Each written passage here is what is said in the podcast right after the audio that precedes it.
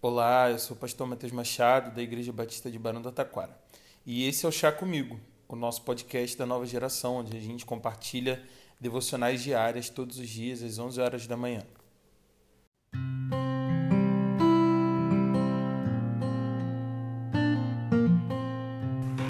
Vamos estar com Provérbios no capítulo 1.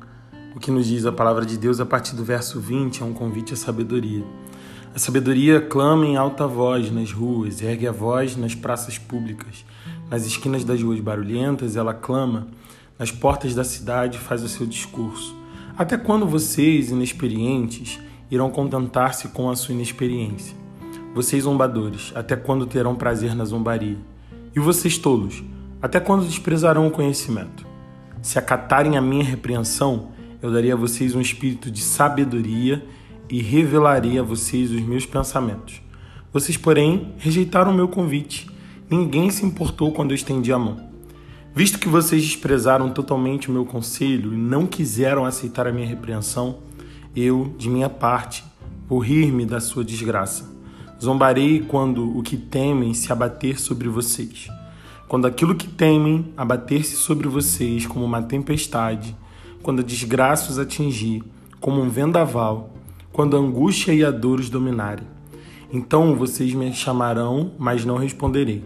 Procurarão por mim, mas não me encontrarão, visto que desprezaram o conhecimento e recusaram o temor do Senhor.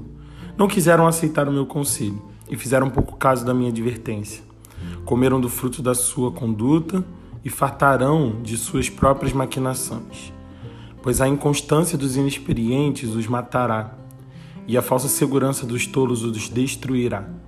Mas quem me ouvir viverá em segurança e estará tranquilo, sem temer nenhum mal.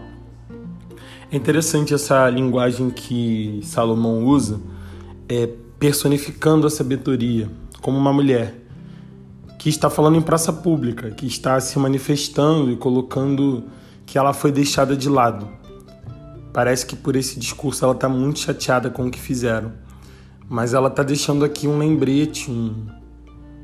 ela está chamando a atenção da sociedade para ela mesma, dizendo: olha, vocês estão perdendo uma grande oportunidade de viverem de uma outra forma, de um outro jeito, porque não estão cultivando a sabedoria.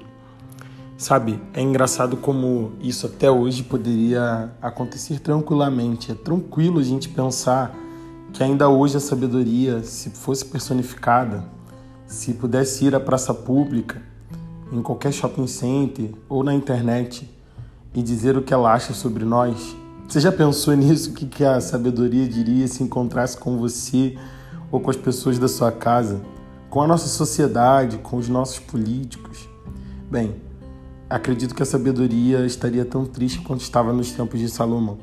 A advertência que fica para mim e para você é que a gente sempre come do fruto da nossa conduta, das coisas que a gente planta das coisas que a gente maquina, das coisas que a gente pensa sobre nós mesmos. É importante a gente correr atrás da sabedoria para que a gente viva melhor essa vida. E a palavra de Deus vai nos dizer que ele não nos nega sabedoria. Ele não nega sabedoria a ninguém que a queira. E assim parece que a sabedoria está se colocando muito disponível disponível para aqueles que estão a fim de recebê-las a fim de entender mais, a fim de viver melhor. Tudo o que a sabedoria está fazendo é se colocando à disposição. E parece que, da mesma forma, o Senhor nos dá e quer que a gente viva com essa sabedoria. Esse é o pedido que Salomão faz a Deus quando ele assume o reinado de Israel. Ele tem um sonho, e nesse sonho, se encontrando com Deus, ele podia pedir qualquer coisa: fama, poder, riqueza, mas a única coisa que Salomão pede é sabedoria. E Deus fica tão impressionado com aquele pedido que ele resolve não entregá-lo somente a sabedoria, mas tudo que ele poderia ter pedido juntamente ou primeiramente e resolveu não pedir. Que o nosso desejo enquanto jovens é que a gente, embora esteja correndo atrás de tanta coisa, corra atrás da sabedoria que só o Senhor pode nos dar e que essa sabedoria nos conduza em vida para que a gente viva uma vida adequada, uma vida parecida com a que Deus sonhou para a gente. a gente pode viver melhor se a gente quiser viver com essa sabedoria.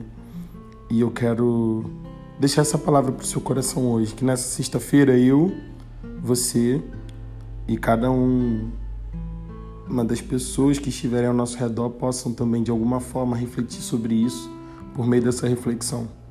Vou terminar com um versículo de Tiago, Tiago 1:5, que diz: Se algum de vocês tem falta de sabedoria, peça a Deus, que a todos dá livremente, de boa vontade, e lhe será concedida, sem reservas. Deus te abençoe. Até breve.